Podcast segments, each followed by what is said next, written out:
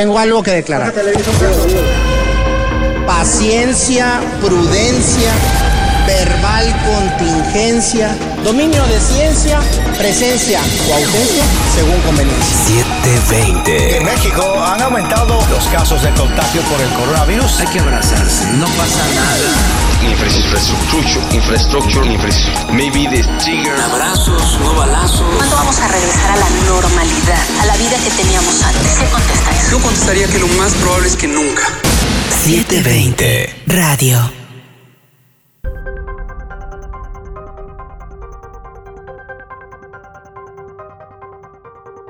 ¿Qué tal? Bienvenidos al octavo capítulo de 720 Radio. Yo soy Alejandro Ávila, titular del proyecto o del programa Mostaza en tu Colonia.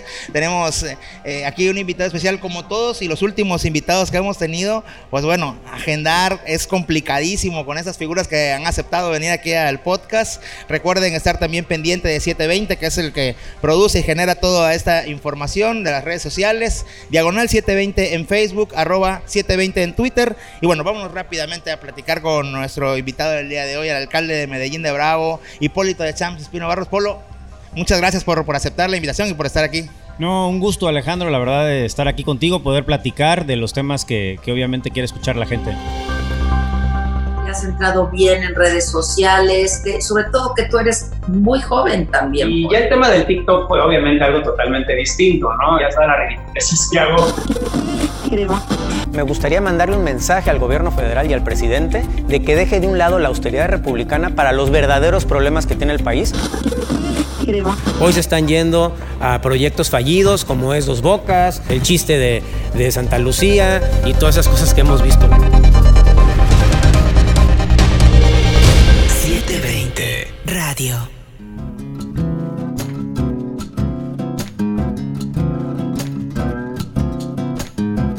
Oye, Polo, vámonos rapidito porque hay creo que hay varios temillas que, que hay que abordar. Eh, primero que nada, ¿cómo, ¿cómo surge esta idea de, de- de entrar en la política? Tú, de, de tu parte, bueno, empresario, ¿no? Empresario en la iniciativa privada. Sí. Y bueno, eh, por parte de la familia, pues evidentemente eh, eh, tu tío, eh, alcalde de Boca del Río en su momento. Y bueno, ¿él es el que te invita a la política o cómo o quién te invita a tus cuates o cómo empieza ese show para entrar a la política? Bueno, la verdad es de que no fue una invitación, o sea, realmente fue como, como que me llamó el tema. Me acuerdo que eh, mi tío estaba, se estaba lanzando para candidato a diputado federal y a mí se me antojó acompañarlo en la, en la campaña, este, literal. Este, ya iba yo con él casa por casa, eh, veía cómo platicaba con la gente. Obviamente yo ya había vivido de más chavo el tema de que él había sido alcalde, todo esto, pero en ese momento no me interesaba, ¿no? Yo andaba en lo mío. Eh, pero ahí sí empiezo a ir casa por casa y se me empiezan a ocurrir varias estrategias, cosas que yo veía Sí. eh, que desde mi punto de vista hacía bien o hacía mal, se los comentaba y él le llamaba la atención eh, que, que- que se me daba de manera innata, ¿no? O sea, natural. Entonces, eh, desde ahí me llamó y la verdad es de que a partir de que yo tomo la decisión de entrar, pues empiezo a crecer poco a poco. Eh, creo que no fue un tema de un día a otro. Eh, mucha gente podría pensar eso, pero yo ya llevo 13 años, 14 años en esto de la política. Prim- primero, ¿cuál, cuál fue tu primer cargo como política? ¿Fue la diputación local o fue antes? No. ¿Cómo? No, yo estuve en el Ayuntamiento de Boca del Río, en la primera administración de Miguel Ángel. Ajá. Sí, ahí yo eh, participé en la dirección de gobernación, no como director, yo era un empleado Sí, más. sí, sí. Este, Ni siquiera subdirector. no, no, no, no, no. Yo era un empleado más eh, y bueno, ahí aprendí muchas cosas. Yo obviamente estuve en la campaña de, de Miguel, inclusive yo fui precandidato a alcalde de Boca del Río en ese entonces, Ajá. ¿sí? Eh, y bueno, ya no se dio obviamente eso, pero eh, Miguel me invita a trabajar y yo estuve un tiempo ahí en la administración de Miguel, de ahí apoyé a mi tío como diputado federal eh, haciendo gestiones en las escuelas, recuerdo bien, y ahí es donde empezó la estrategia hasta que yo te comentaba, yo le decía, oye, necesitamos ir a las escuelas, platicar con los chavos, platicar con los directores, porque yo lo que observo desde la dirección de gobernación es que el ciudadano, la sociedad ve muy lejano al político, yo creo que hay que, que hacer este recorrido, me dijo que sí, me acuerdo que llevamos unas obras de teatro para alejar a los muchachos de la drogadicción y todo Sí. esto, y era muy interesante, este era algo diferente hasta ese momento, obviamente un diputado federal no tiene presupuesto para hacer eso, pero yo pues traté de darle la vuelta, conseguí buenos precios, o sea, la verdad es de que cosas de ese tipo y ya ahí fue donde me fui desarrollando, o sea. Oye, y de ahí, bueno, te tocaba como tal Boca del Río. ¿Y cómo te vas metiendo a Medellín? Bueno, para empezar tienes que conseguir, bueno, pasar, tú vivías también por, por la zona de Medellín, ¿no? Para Sí. poder, eh, obviamente, eh, pues, lo que llegas ahora, que ser, que ser alcalde, ¿no? Pero bueno, primero diputado local y cómo te vas metiendo a la zona de Medellín, ¿cómo No, llegas? bueno, realmente yo soy regidor, después de lo que te comento, soy Sí. regidor en Boca del Río de nuevo. Sí. De ahí yo soy director de desarrollo económico de Boca del Río de nuevo. Ajá. Y yo ya me vuelvo luego candidato a diputado local, que la cabecera es Boca, del Boca. Río, pero también eh, comprende Medellín. Tlaxcoyan también le toca. Sí, Tlaliscoyan, que por cierto ahí me fue muy bien en esa, recuerdo. Eh, fue de hecho el municipio que mejor me fue. Estaba también Jamapa. Este, ah, ok. también- Ah, porque ya las cambiaron. Sí, o sea, ya la cambiaron, ya cambiaron este tanto el federal como el local, ya es distinto. Antes el- la Diputación Federal la cabecera era Medellín, ya no lo es. Hoy la cabecera de la Diputación local es Medellín, antes no lo era, ¿no? Entonces, este yo empiezo a tener ahí eh, lazos con, con medellinenses, sobre todo con gente de Los Robles.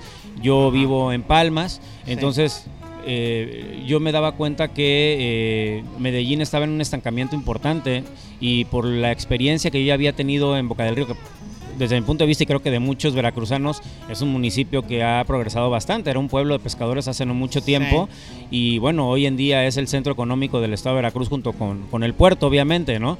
Pero lo interesante de Boca del Río es de que de la nada, ¿no? Empieza a surgir y bueno, yo veía eso en Medellín, yo como había tenido contacto con diputados federales, con diputados locales, había trabajado en las, ayu- en las administraciones locales exitosas, eh, me di cuenta que sí era posible lograr un cambio. Entonces, eh, digo, ¿por qué no? O sea, yo estaba volteando y volteando a ver Boca del Río y realmente es que Medellín es parte de la zona conurbada y es como surge. Oye, a ver, eh, todo el mundo habla de Boca del Río y maravilla. Sí, se ha hecho un gran trabajo, la- afortunadamente, pero Veracruz, que es conurbada, es completamente diferente, es muy complicado. Medellín también, o sea, Medellín, la zona urbana es muy pequeña y la zona rural es demasiado, eh, bueno, es demasiada y aparte es súper extenso el municipio. Sí. Primero que nada, ¿cómo platicar con la gente de la zona rural? Porque, a ver, llegan y te dicen, puta madre, ya llegó otro, otro, otro, este, mi rey para acá. ¿Y cómo, cómo haces ese cambio para, para adentrarte con esa gente? Porque no es, no es tan fácil, ¿no? Pues no, no- no se me complicó, siendo honesto, ¿eh? O sea, em, eh, Medellín tiene el 80% de su territorio rural, aproximadamente. Tiene 165 localidades, todo, todo el municipio. Eh, obviamente hay como localidades chiquititititas, o sea que hay literal una familia que vive en esa localidad, cuando hay otras también más grandes. Eh, y bueno, las localidades más robustas en población, como es el caso de Paso del Toro, es el caso del Tejar, por ejemplo. El Tejar tiene muchísima, ma- muchísimos habitantes. Los Robles, la Laguna, esas son las cuatro más grandes. La cabecera de Medellín es un poquito más pequeña, pero también muy importante. Pero la gente lo que quería era eso, ¿eh? el progreso, o sea, ya que se les tomara en cuenta eh, que Medellín realmente estuviera integrado a la zona conurbada, porque veían beneficios económicos en esta zona y ellos no veían los mismos avances. O sea, te hablo de que en el Medellín de antes, eh, la verdad que hay un parteaguas esta administración y la- y las pasadas, hablábamos de que pavimentaban una calle en un, año, ¿no? O sea, dos cuadras este, de una calle y, y de, de repente les decían a Paso del Toro, oye, aquí no se puede pavimentar porque hay ductos de Pemex, ¿no? Este, ya no se hacía nada. Y ya no se hacía nada, y ese era el pretexto, no había lana. Este, entonces, ellos eh, como que capoteaban ahí con 20 millones de pesos en, en obra pública aproximadamente y se lavaban las manos y decían ya no se puede más, ¿no? Y entonces yo desde el principio lo que les comentaba era que yo tenía la experiencia para poder bajar recursos federales, estatales, apretarnos el cinturón, ver de qué manera podíamos aumentar eh, las obras del municipio, les daba ideas muy concretas y la verdad es de que ellos, este, pues la mayoría me creyó, gracias a Dios, y bueno, eh, hemos logrado poder aterrizar eso y la gente hoy en día cuando Polo, mi administración dice, vamos a hacer esto, saben que lo vamos a hacer y aparte que lo vamos a hacer bien, te voy a dar un ejemplo, se hacían muchos comedores escolares. eh, pero comedores escolares feos, se soy honesto. Sí, sí, sí. Este, o sea, cajones grises, así, etcétera. Servían para el fin, pero yo decía, oye. Y el presupuesto que se ponía era alto. O sea, Pues, yo me gasté tanto, ¿no? Era- Exacto, ¿no? O sea, eh, hoy está muy revisado, ¿no? O sea, los presupuestos eh, municipales, la verdad, están muy revisados. Eh, ya no se puede hacer lo que se hacía hace, no sé, 12 años, vamos a poner, por fechas, ¿no? Para atrás. Pero sí, o sea, lo hacían de mal gusto, feo. Entonces yo les decía, oiga, a la gente, oigan, se merecen ustedes algo bonito. O sea, ustedes ven que en Boca del Río, ven que en Veracruz, en las ciudades grandes, hacen cosas bonitas. Entonces, de repente nosotros hacíamos un comedor escolar, te invito algún día que veas alguno sí, sí. de ellos, y son totalmente diferentes y no son más caros. O sea, literal lo que hay de inflación y lo que tú ves viendo que va cambiando año con año la obra pública. Pero dicen, oye, entonces esto se puede hacer, sí, sí se puede hacer, este, los parques municipales, etcétera. Entonces, eso fue cambiando la dinámica, pero sobre todo la cantidad de obra que hicimos el primer año, que eso la verdad fue un boom. eh, tanto para la credibilidad de mi administración como también para la gente darse cuenta que se podía. Te estoy hablando que se hacían 20 millones de pesos y nosotros el primer año hacemos más de 100 millones de pesos. Entonces es ridículo la diferencia, ¿no? A ver, eh, lo que se pide más, en, sobre todo en la zona rural y en muchos de, las, de los municipios, incluso aquí en Veracruz, es eh, pavimentación, drenaje y todo esto. Sí.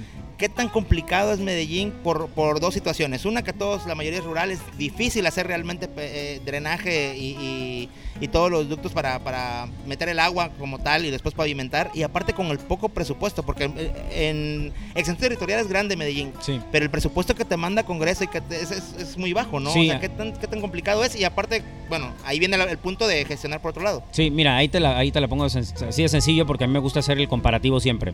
Veracruz, Veracruz, si no me equivoco, tiene casi 2 mil millones de pesos, o si no es que tiene más de 2 mil millones de pesos al año. Eh, Boca del Río creo que tiene como 700 millones de pesos al año. Medellín tiene 200 millones, o sea, es muchísimo más pequeño.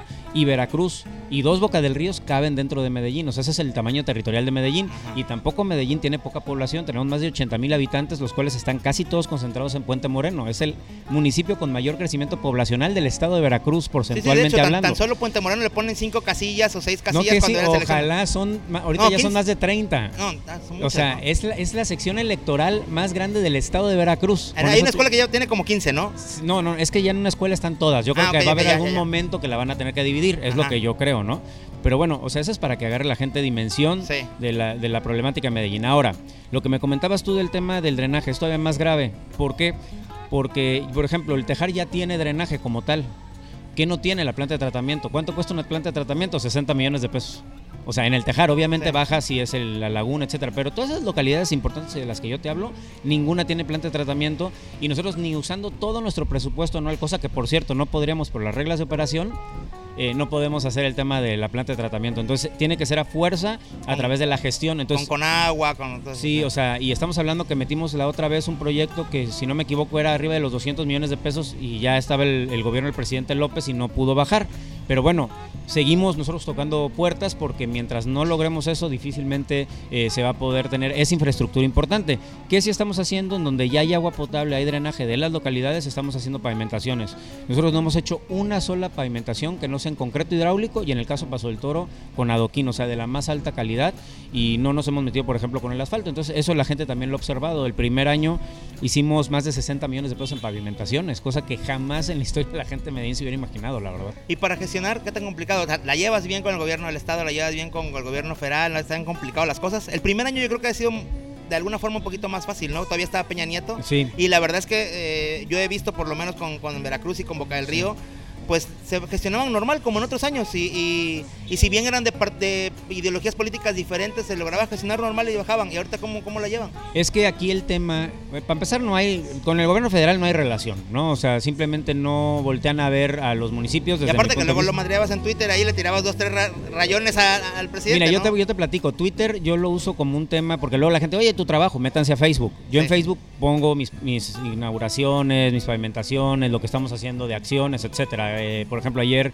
que fue el tema del dengue que estamos fumigando, etcétera. Yo Twitter lo uso porque a la gente también le gusta escuchar lo que piensa un político. Sí. O sea, a mí no me gusta engañar a la gente. O Sí sea, que manejas tú tu cuenta total. Claro, o sea, pero es un tema ideológico lo que Ajá. manejo en, Twitter. A la gente en Twitter no le interesa ver una foto de un alcalde pavimentando, les aburre, es la verdad. O sea, es como si en Instagram estás manejando también esas cuestiones, a la gente le gusta más ver su vida personal. Entonces, yo creo que el político debe aprender cómo manejar sus redes sociales. Entonces, si tú te metes a Facebook, es eso, o sea, no me vas a ver en Facebook este, bailando TikTok, rara o sería, ¿no?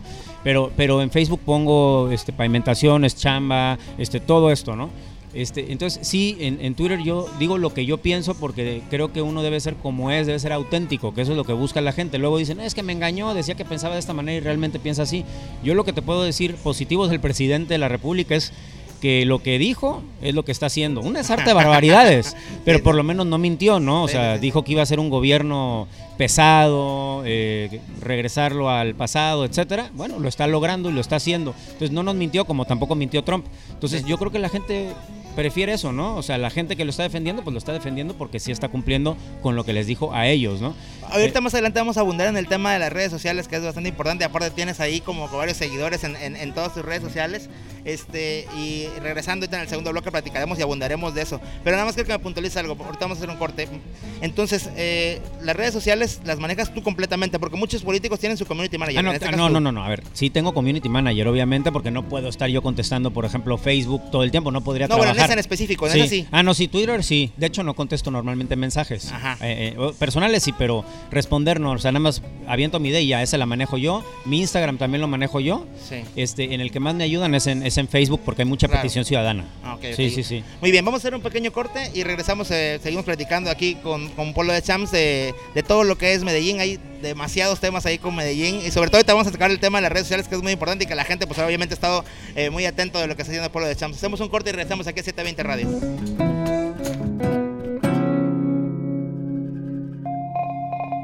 Estás escuchando 720 Radio. Radio. Facebook arroba 720. Contando historias.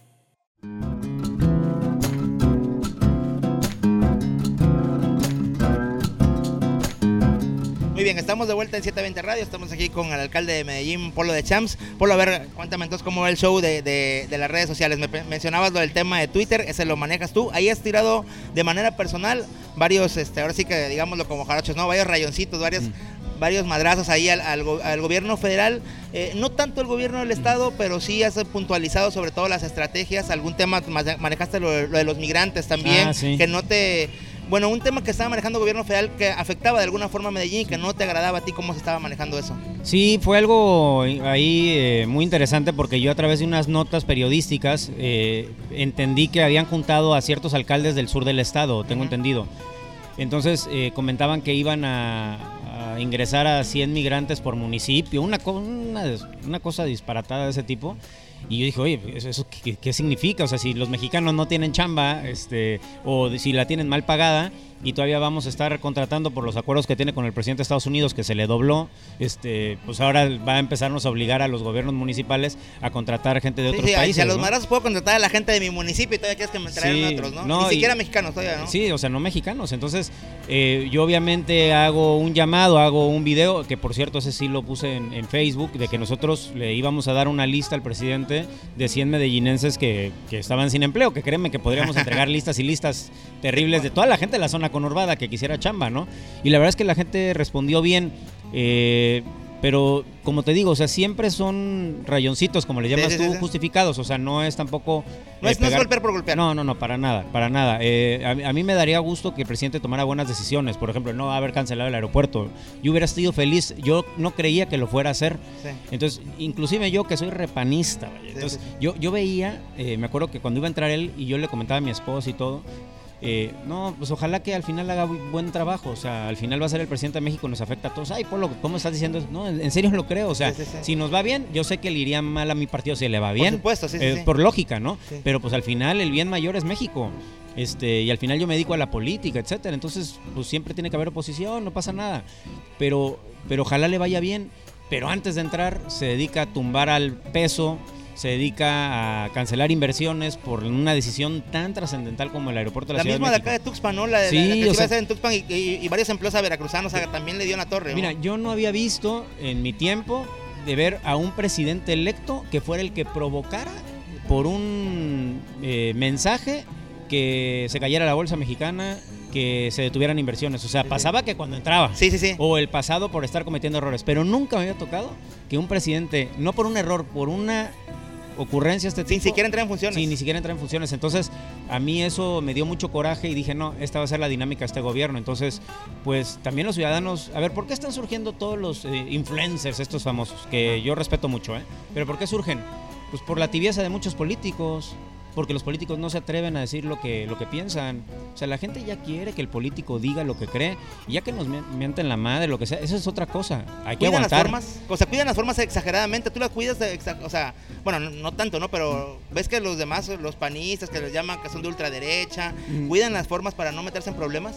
Yo siento que sí, o sea, muchos, muchos políticos, y no nada más del PAN, de muchos partidos, cuidan demasiado las formas y quieren ser políticamente correctos en todo. Y yo me he dado cuenta en encuestas, sin meterlos en un- ningún tema en específico, pero hay muchas cosas que luego creemos que piensan los mexicanos y no es exactamente eso, o que vemos que los mexicanos están totalmente divididos en opinión. Es válido eh, tener opiniones distintas, o sea, no porque yo piense diferente a alguien que piensa como Andrés Manuel, quiere decir que él esté mal, ojo, ¿eh? O sea, me puede convencer de lo contrario, o yo a él. Aquí lo que nos tenemos que quitar son dogmas, obviamente, eh, ¿no? Entonces, eh, pero sí creo que ha faltado que el político eh, diga lo que piensa, sea auténtico. Por eso de repente salen estos influencers en todas las redes sociales que la gente sigue más que a los mismos políticos. Porque pues dicen, oye, este cuate está hablando y me está representando. ¿Dónde está el político del PAN, del PRI, de Morena, del PRD, que no habla como yo hablo o que dice lo que yo quiero que digan, ¿no? Entonces, yo creo que por eso han nacido este tipo de, de- de personajes que al final, o inclusive periodistas, ¿eh? Sí, sí, sí. O sea, te voy a dar el ejemplo de Lored y de Broso. O sea, Ya con, con las formas que con el video que está, con las formas de trabajo que están haciendo con los videos han cambiado todo, ¿no? Están representando a la gente. Están representando a la gente y hoy en día el político no está cumpliendo con esa función. Yo en ese sentido sinceramente me siento tranquilo. Sí. Oye, y, y entonces con ese tema de los que los influencers van subiendo y van diciendo lo que la gente no.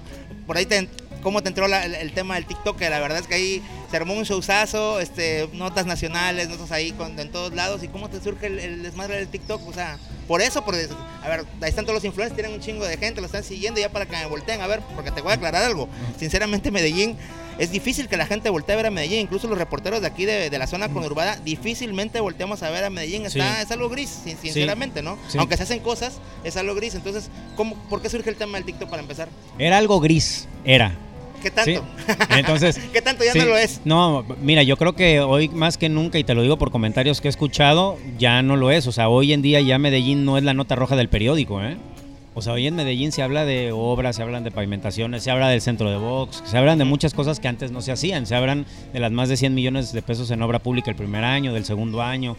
O sea, yo creo que sí hemos logrado eh, hacer que la gente voltee a Medellín.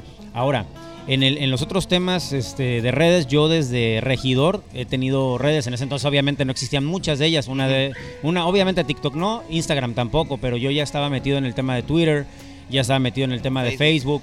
Me iba bien ya en esas redes. Yo ya me daba cuenta que ese era el futuro. O sea, entonces eh, siempre estuve metido en ellas. No por un tema de llamar la atención. eh, como puede pensarse, por ejemplo, el tema del TikTok fue un tema de, de mi hija, de Lourdes, la más grande. Y a mí me habían invitado un amigo que me asesora con temas de redes, no sé, o sea, tal vez seis meses antes de eso y yo no me había metido. O sea, me dice, oye, métete, está divertido, me decía. O sea, no era un tema, inclusive no me asesoraba de, métete por un tema de, no, métete, te, te vas a morir de la risa y no sé qué. Y yo como que me tardo luego en agarrarle gusto a las cosas, ¿no? Entonces, ya que pasan seis meses, le digo, oye, fíjate que ya cuando era la pandemia, Ajá. yo le digo, oye, ¿sabes qué? La verdad, Que ahorita... ahí se desató también el boom del TikTok, ¿no? Sí, Mucha porque gente estábamos encerrados. Sí, sí, o sí. sea, aunque yo sí salía a trabajar todos los días, pero no era lo mismo. Iba dos horas, tres horas a la oficina. Obviamente yo no estaba acostumbrado. Entonces yo picándome los ojos en la casa, en tu casa. Entonces de repente me, me dice, este, dice Lourdes, oye, que no sé qué. Yo veía que algunas amiguitas hacían. Entonces cuando yo hago el primero con ella, uno obviamente muy sencillo, porque pues, es- tiene su chiste. Este era algo del Rey León o algo así.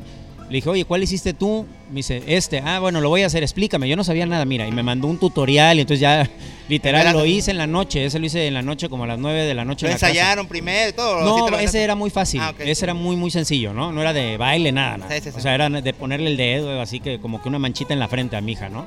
Entonces ya le dije y me di cuenta que le gustó y actuó bien. Y ahí fue el acabose, porque ya entonces ya ella quería hacer más.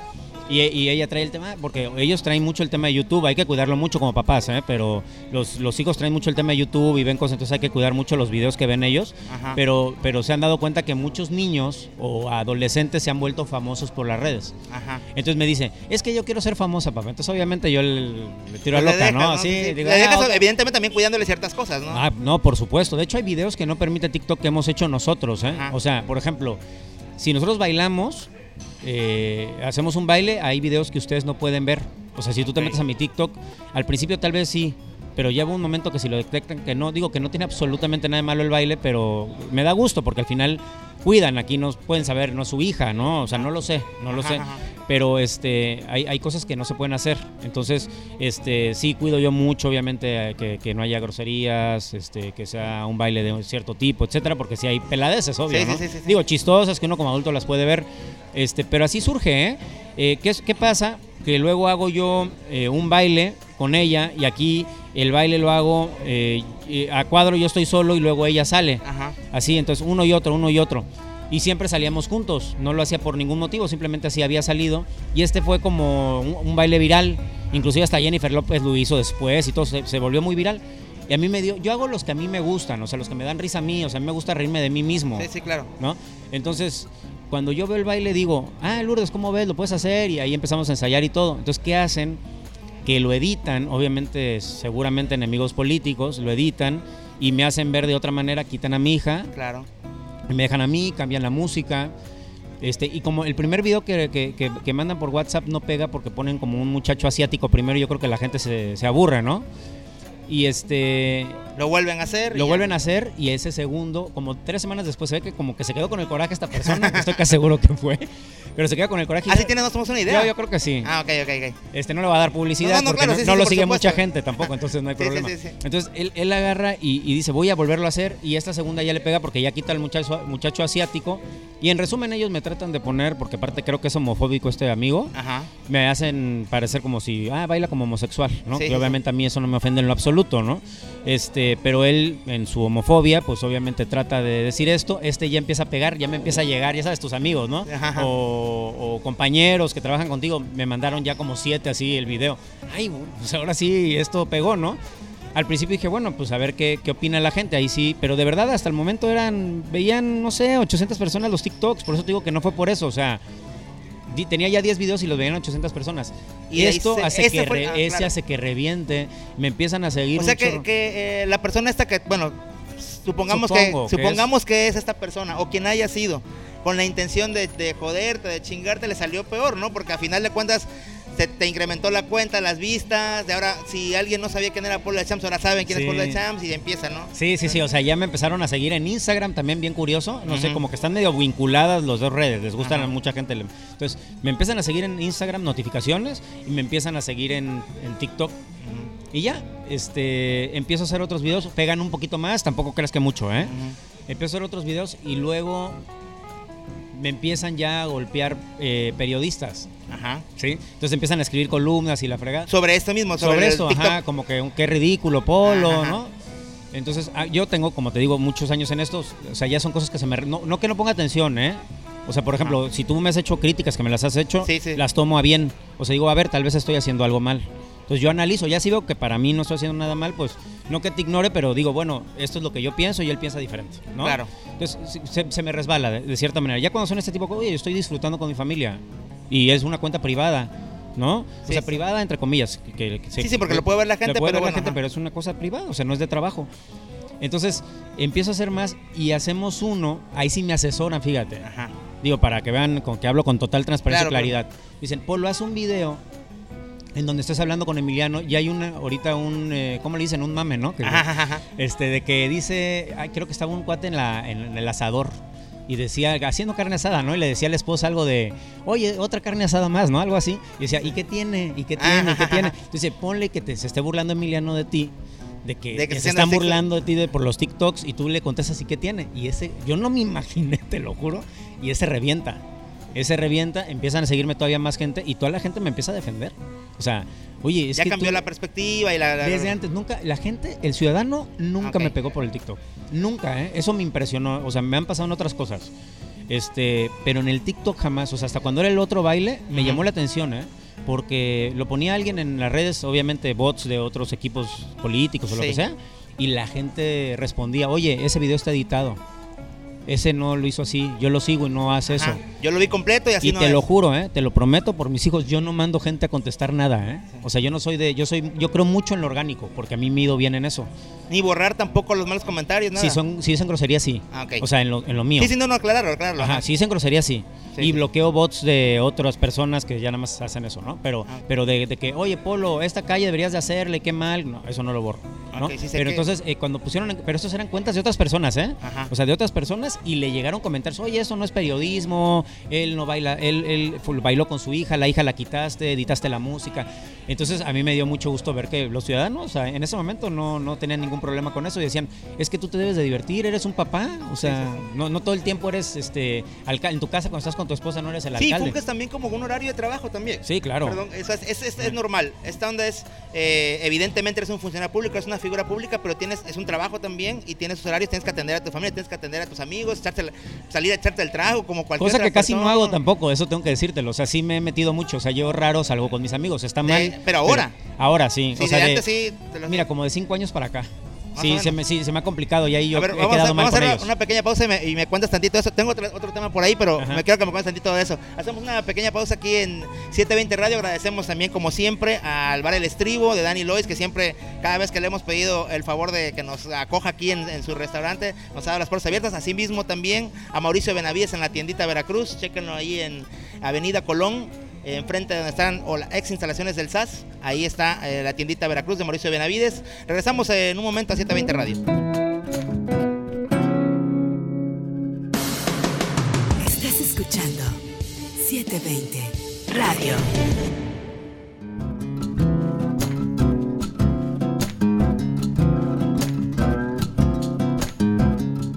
Bien, que estamos de vuelta en 720 Radio. Recuerden estar al pendiente de las redes sociales de 720, diagonal 720 en Facebook, arroba 720 en Twitter y por supuesto también en Facebook, Mozas en tu colonia, para que estén al pendiente de todas las gestiones. Ya vamos a sumar también a Polo de Champs para que nos ayude ahí con las gestiones de la, de la ciudadanía. Sí, claro. Este, de, de Medellín también, que ahí, eh, bueno, hemos tenido como Veracruz muchas, en Boca del Río también otras pocas, y, y Medellín ya nos están pidiendo también ahí Sí. que, que hagamos este, gestiones, sobre todo temas de alumbrado, De alumbrado, de sí. gas. Ahí estamos, vamos a tener a Polo ahí al pendiente para que nos pueda apoyar eh, en, en lo que se pueda. Polo, a ver, cuéntame eso. No, la verdad no te creo tanto, cabrón.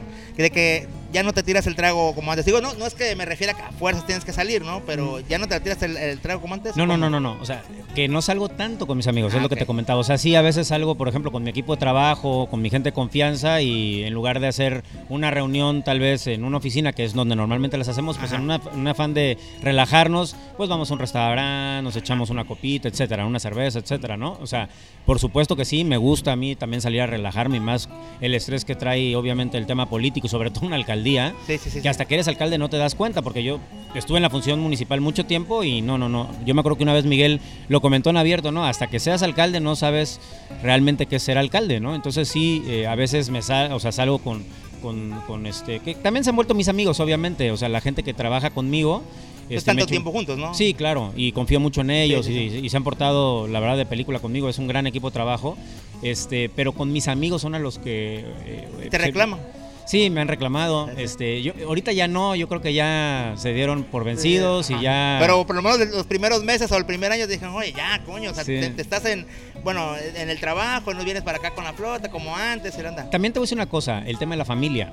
Ajá. O sea, yo tengo cuatro hijos, me dediqué a hacer hijos, ya me parece, los prometo. Sí, sí, sí, sí. Este, pero, o sea, obviamente ya tu familia te quita mucho tiempo, ¿no? No es lo mismo a tu amigo que tal vez apenas está teniendo el primer hijo, o sea, entonces ellos luego les gusta mucho salir al, al, al- al antro, co- cosas que también yo no me, ya no hago. O sea, yo por ejemplo, me dices de copa, pues me voy a un restaurante. Ajá. O sea, ya al antro yo no No, voy. ya va, va uno evolucionando y dices, bueno, ya no voy al antro, a lo mejor no voy a, o sea, un lugar donde está la música eh, más o menos eh, tenue y ya, Ya, ya este, estamos rucos. Ajá, sí, sí, ya, porque puedes Pero platicar, hay unos ¿no? Forever Young, o sea, Entonces, yo tengo amigos que son Forever Young, entonces parece que tienen 20 años, ¿no? O sea, se van a enojar todavía más conmigo con ese comentario. Pero la verdad es de que yo me acuerdo, yo veía a mi papá, yo tengo 39. Sí. Sí, entonces yo veía a mi papá de 40 años, era un señorón, ¿me explico? Sí, sí, sí. Es más, a los 30, y ahorita, no, o sea, un- o sea una persona de 39 es un chavo, y- chavo ruco. Qué bueno, ¿no? Qué bueno, porque si no bueno. nos iban a dar en la madre también a nosotros. Pero yo creo que hoy ya ha evo- ha evolucionado, como bien dices tú, Sí. ya eh, dura más la juventud, un poquito más de tiempo, gracias a Dios.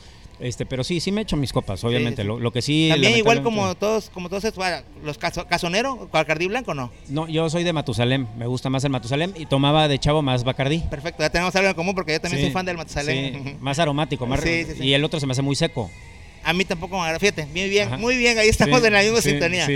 Oye, pues a ver, tengo otro temilla ahí eh, pendiente. Estás platicando lo del go- golpeteo hace, hace rato, ¿no? Con, con el TikTok que llegaron algunos periodistas y, y te golpetearon. Hubo un tema también fuerte, el viaje a España. El Ajá. viaje a España donde sale, eh, empiezan a salir en la nota nacional, donde te llevas a tumbaburros. Este, ¿cómo, cómo- primero que nada, ¿cómo lo sentiste? el- ahora sí que el madrazo periodístico.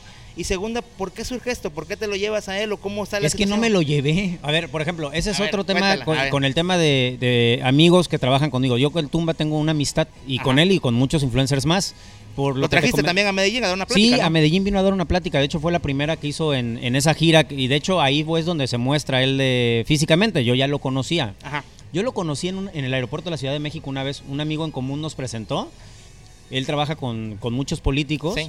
Y, este, y la verdad es que conmigo se ha portado muy bien. O sea, como que desde el principio. Digo, yo- es que también yo me he dedicado a hacer amistades en política. Yo raramente me peleo o, o- o- o es un trabajo netamente profesional.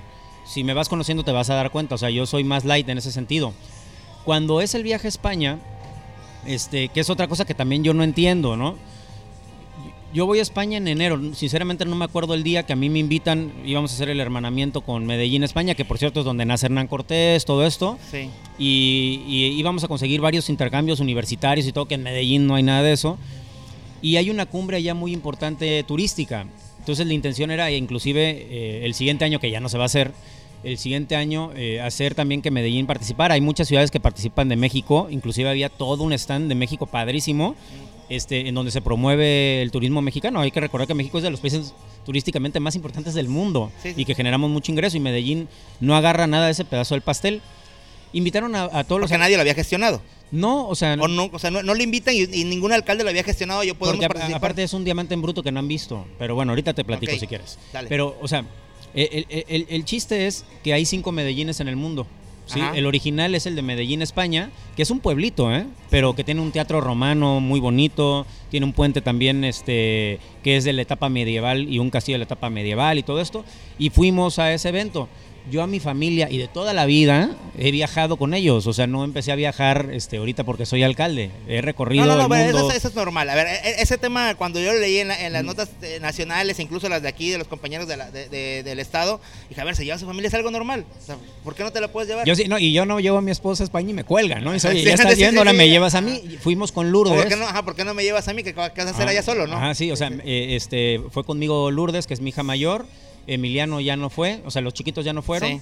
Este, pero yo quería que Lourdes conociera. Tu suegra también fue, me parece, Sí, ¿no? fue mi suegra, fue Lourdes y fui yo, Ajá. ¿no? De la familia y los otros tres niños se quedaron acá, lo cuidó, que- quedando cuidando a mi cuñado. Ok. Y bueno, el tumba, nosotros hicimos un grupo, ¿sí? Entonces digo, oye, vamos a ir, que no sé qué. Inclusive iban a ir más gente. Dice, oye, Polo, ¿hay bronca que yo vaya? Le digo, no, güey.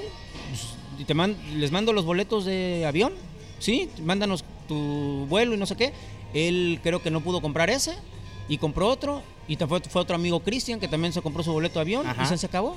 O sea, tan sencillo como eso. Y créeme que no tiene la necesidad, le va bien, este, para que o sea, fue así y literal él fue, que se organizó dos semanas antes. O sea, yo no, yo no hubiera necesitado tumba ya, me explico. O sea, en un tema de redes, o sea, él puede hacerlo desde acá. Eh, Pero a ¿qué- ver, se filtra la foto donde aparece él y entonces empieza el boom de que es te que lo no llevaste. se filtra, él sube fotos. Ajá. Él sube fotos. Entonces, el ayuntamiento de Medellín, España, sube las fotos oficiales donde salgo yo. Sí. Entonces, la- simplemente la gente cuadrado. lo que hace la cuadra, ¿no? Oye, pues que Tumba está en Medellín, España. Pueblo está en Medellín, España. Ah, pues, Son cuates, entonces se lo llevó, ¿no? No, pues sí, a ver, obviamente Medellín, insisto, es un pueblito chiquitito. Si vas a España, estás en Madrid, otro lugar, ¿no? Ajá, ajá. Este, pues obviamente estábamos juntos, pero pues yo no, es como que, o sea, Tumba ha venido mil veces y no estoy todo el tiempo sacando fotos con él, pues ni que fuera qué, ¿no? O sea, simplemente fue así que lo cuadraron, pero no pasa nada, o sea, es parte de. ¿Y esto. por qué en su momento no se aclaró? O sea, ¿por qué en su momento no, entonces no salieron, no salieron del ayuntamiento, tú en específico, a decir, a ver, pasó este tema? Porque no es necesario. O sea, eh, yo creo que luego eh, cuando te justificas te acusas, ¿no? Ok. O sea, entonces Pues son cosas que van a... A ver, yo lo hubiera dicho y me hubieran creído los que no me creían. La verdad, Difícilmente, ¿no? Difícilmente, o sea, tal vez un 10% del 100, o sea... Ajá. eh, yo por esa gente voy a gobernar, etcétera, obviamente los que son de Medellín, pero no estoy yo trabajando para cambiarle su forma de pensar o convencerlos, ¿sí me explico? ajá, o sí, sea, sí, sí. no me voy a desgastar en eso. Entonces, eh, yo creo que por eso fue, o sea, y, y te digo, tú por ejemplo, ah, ya vi que piensas distinto en ese sentido, pero mucha gente sí me quiso golpear por el tema de mi familia, se iba hasta la suegra, así ponían. Pues yo me llevo a mi suegra donde se me pegue la regalada gana. Claro, claro. Tan sencillo como eso. Y de hecho a todos los viajes va con nosotros. Mi suegra y mi esposa son súper unidas, no tienes idea qué grado. Sí. Entonces, yo inclusive cuando nos vamos de viaje, yo ya ni le pregunto, le compro Ya el sabes, vuelo sí, a sí, ya ella. sabes. ¿Por qué? Porque me, aparte, la verdad, me llevo muy bien con ella, la quiero mucho y nos ayuda con los niños, o sea, es un- se hacen viajes bien bonitos, ¿no? Sí, sí, sí. Este, pero sí- complementan bien. Sí, y, pero, pero, pero son, eh, o sea, la gente también estaba golpeando por ese lado, ¿me entiendes? Entonces, yo si me pongo a aclarar, no, pues eso no es cierto, o sea, Es me como, como, a ver, como dicen, uno tiene que saber escoger sus batallas, ¿no? Sí, claro. Quizá esta, bueno, yo te lo pregunto, pero te diste cuenta que esta no era la adecuada. No, y, yo casi no contesto, ¿eh? no respondo. O sea, date cuenta. O sea, sí, sí. trato de no responder, o sea, porque la gente yo creo que se da cuenta por... eh, hay gente que no cree cuando voy, digo, voy a pavimentar tal cosa, y en Medellín era muy común que decían y no lo hacían. Y yo digo hasta que tengo el plan de obras. Y Si ya tú- el dinero, porque luego también se, se el cae. dinero siempre cae, ¿eh? Cuando ok. tú tienes tu presupuesto municipal, no de los recursos extraordinarios, el municipal, el que diga menti- mentiras que no cae, es- eso es mentira. O sea, puede que se tarde tantito y todo, pero tú tienes que cumplir con tu FIMS. ya, que Yo- tienes, ya que tienes tú el PGI, ya dices, ya tiene que caer ya Claro, siempre. Sí, sí, sí, sí. O sea, y tú haces y te lo aprueba el cabildo y todo. O sea, es un tema serio, ¿no? Ajá, ajá. O sea, yo veo luego que hay mucha justificación, ¿no? Sin embarrar a nadie. Pero, o sea, yo cuando digo, y, y tú me vas a ver, eh, si algún día me acompañas, luego gente, oye, Polo, la- a estas alturas del año, esta calle que no sé qué, se me ponen, ¿no? Sí. Así pesados. Es que no se va a hacer ahorita este año. Porque no hay presupuesto. Mentiría si te digo que se va a hacer este año. Y la gente se saca de onda porque el político normalmente dice, no, sí, hermano, ¿no? Al estilo Fidel Herrera. Sí, hermano, yo te voy a hacer tu calle. Eh, eh, el, tío, el tío también era la lengua larga, pues sí cumplía, ¿eh? También. No, pero había cosas Sí, que, vaya, la vieja política, ¿no? O sea, este, pero eso yo no lo hago. O Oye, sea, ¿le cuesta trabajo a la gente entender eso? No, Eh, eh, eh, no. Mira, la, la gente no está acostumbrada a que, a que las personas sean directas. No, pero no, no les cuesta, les gusta. Ya cuando hablas con ellos, obviamente, Ajá. siempre con mucho respeto, educación, etcétera. Oye, mira, no se puede hacer y te explico y le explicas. Sí. Y lo entienden perfectamente. Oye, y el año que viene no te lo puedo prometer porque yo tengo que hacer el plan de obras. Lo voy a intentar. Lo que te prometo es que lo intento. Ya que lo tenemos, por ejemplo, las escuelas beneficiadas, nosotros este, hacemos un, el plan de obras, invitamos a los directores a que vayan. Entonces ahí se enteran, pero ya saben que se va a hacer. ¿no? Entonces, la verdad es que en eso no hemos, no hemos batallado. Entonces, la gente, creo yo, la mayoría, sí me cree. O sea, te estoy hablando de que la última encuesta que hicimos, que no las hacemos públicas, tenía 65% de aceptación yo como alcalde de Medellín y la administración 67%. O sea, alto. bastante alto. Sí. O sea, el presidente en algunas está en 53, que es muy alto para muchos, en 58, en algunas 60. O sea, creo que la gente al día de hoy, sí, obviamente tenemos a los de enfrente, a los de oposición, que siempre también los vamos a escuchar, pero creo que vamos bien. Y en ese sentido, a ver, lo que se viene ya el 2021, en las próximas elecciones, ¿hay confianza eh, que se vuelva a repetir el, el panismo en Medellín? Yo espero que sí, este, pero ese no, o sea, obviamente a mí lo ideal es que, que- que repitiera el PAN, pero yo también Sí. tengo que ser este, institucional, ¿no? O sea, yo no puedo hacer una cargada. No, no, no, no me refiero a eso. A ver, que si, tú- si hay una aceptación del 67 del partido, entonces hay una probabilidad No, de que... hay una 67 de la administración. Ok, Es muy de la- diferente. Yo, a mí me gusta mucho leer de encuestas, ¿sí? Entonces, de la administración, si la gente considera, como en su, en su momento Boca del Río, ah, vas haciendo una buena gestión en el PAN, pues yo votaría presuntamente Es bien, son bien raras las elecciones. Yo te voy a dar un ejemplo. El, eh, el Dren B, en la primera administración de, de Miguel, cambió la vida de esa gente, ¿eh? Esa obra, cambió Sí. la vida de esa gente. Esas casillas se perdieron contra Mansur, que yo fui, eh, di- fui, fui regidor de oposición en ese entonces, porque yo fui regidor de oposición. Con Mansur. Esas casillas se, se pierden, ¿sí? Entonces, una obra no necesariamente da votos. Entonces, yo que se creo- había convertido el Dren B en bastión de Boca del Río, de- del panismo en, Boca del en Río. ese ¿no? momento, ya Ajá. luego se recupera y todo. Luego también me acuerdo, ya cuando yo era regidor, hubo la intermedia, ¿te acuerdas que fue la campaña presidencial de Josefina Vázquez Mota? Ujú.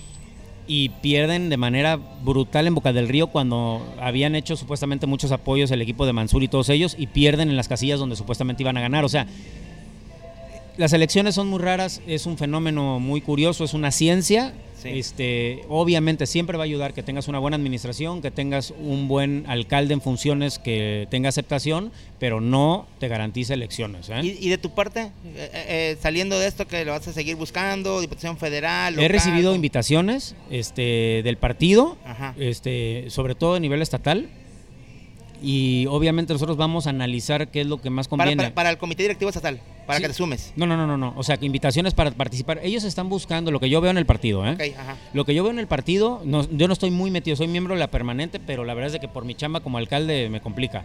Pero sí veo que están tratando de buscar a los mejores perfiles que pueden, obviamente, gobernar bien o legislar bien y ganar, ¿no? Porque no de nada sirve que legisles bien si no eres popular o competitivo.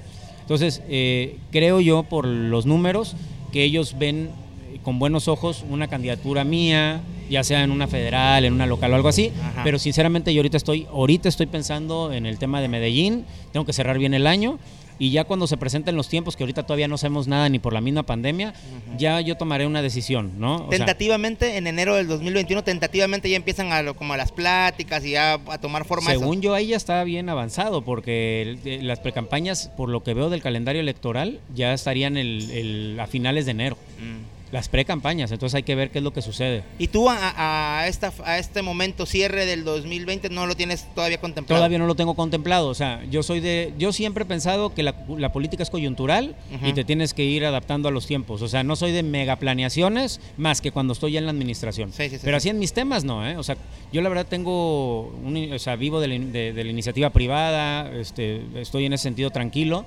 entonces eso me ha ayudado también a no tomar decisiones precipitadas y tomar las mejores decisiones para mí, que son para Veracruz, para mi partido y ya después, en último, para mí como un tema político. Pero eh, al pensar así durante 13 años me ha ayudado a, ir creciendo y si te has dado cuenta ha sido los pasitos que normalmente los que te ponen y no han sido planeados así. Pues ahí va. ¿Sí me entiendes? o sea, de regidor a director, que sí de director, o sea, pero no fue así planeado, o sea, se fue dando. Entonces, yo así es como, como te lo van marcando, ¿no? Director, regidor, regidor, ah, diputado local, ta, ta, ta, ta y más o menos ahí a ti se te ha dado ese, ese, orden. ese orden. Okay. No, todos les va así, ¿no? No, no todos, no todos. Y la alcaldía sí la planeó con un poquito más de anticipación. Fue, esa sí le tenía un cariño, o sea, sí quería yo, eh, creía que podía aportar algo muy importante a Medellín. Ok, bueno, Polo, te agradecemos mucho, la verdad que hayas estado aquí con nosotros. Este es el capítulo número 8 de 720 Radio, que estén al pendiente, por supuesto, de las redes sociales, Diagonal 720 en Facebook, arroba 720 en Twitter. Agradecemos nuevamente. Va a terminar siendo el más escuchado. Vamos a ver si es cierto, Tito, tienes que apoyar también en eso y esperemos que sí. Hay que romper récord, ¿eh? porque fíjate que los anteriores, ya te les había comentado, nos ha ido bastante bien. Sí, afortunadamente nos ha ido bastante bien. Y yo no dudo que eso también, ¿eh? La verdad es que la plática estuvo muy amena, te agradecemos mucho. Primero que nada, que hayas aceptado la invitación. Y segundo, la verdad es que sí, sí te abriste bastante con, con, todos tus temas, hablando de la, de la administración, hablando de, tu vida, te agradezco mucho porque pues la gente a veces quiere saber eso, ¿no? Y piensan otro tipo de cosas de los políticos. Esa es nuestra, nuestra intención de, de mostrarle a la gente que es una persona normal como cualquier otra. O sea, que igual va al antro, que igual te toma unos tragos, que igual este, pues en algún momento dice unas groserías cuando está enojado, como todos, ¿no? Ríes, lloras. Eh, y la verdad es que eh, te agradecemos mucho que, haya sido así contigo. Eh, nosotros también agradecemos al estribo, a Dani Lois, reconocemos y recordamos también a la tiendita Veracruz de Mau Benavides. Muchas gracias, Polo, y espero que no sea la, última, la primera y la última vez, ¿no? Que más adelante, si hay tiempo, cuadramos también los tiempos y que puedas volver a venir. Cuando me invites estaré aquí, en serio, o sea, que tú quieras platicar conmigo, con alguien de mi administración, obviamente, con toda la apertura del mundo. Y también felicitarte por el programa. Yo escuché la entrevista con, con Fer, con Fernando, y la verdad se me hizo muy buena, desde ahí me llamó la atención. Y felicidades y ojalá que siga creciendo el proyecto y puedas hablar con más políticos de esta manera, que la gente se dé cuenta que, que pues también por eso nos equivocamos, que los errores que cometemos, los aciertos, los malos entendidos que se pueden aclarar, este, pero bueno, son programas diferentes y qué bueno que se están haciendo aquí en Veracruz. Vale, muchísimas gracias Polo, eso fue 720 Radio, nos escuchamos en la próxima emisión, están al pendiente de las redes sociales de 720.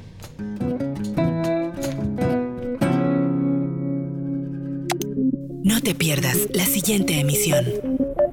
Acontecimientos, política y debate. Lo encuentras en Facebook, arroba 720. 720. Radio, contando historias.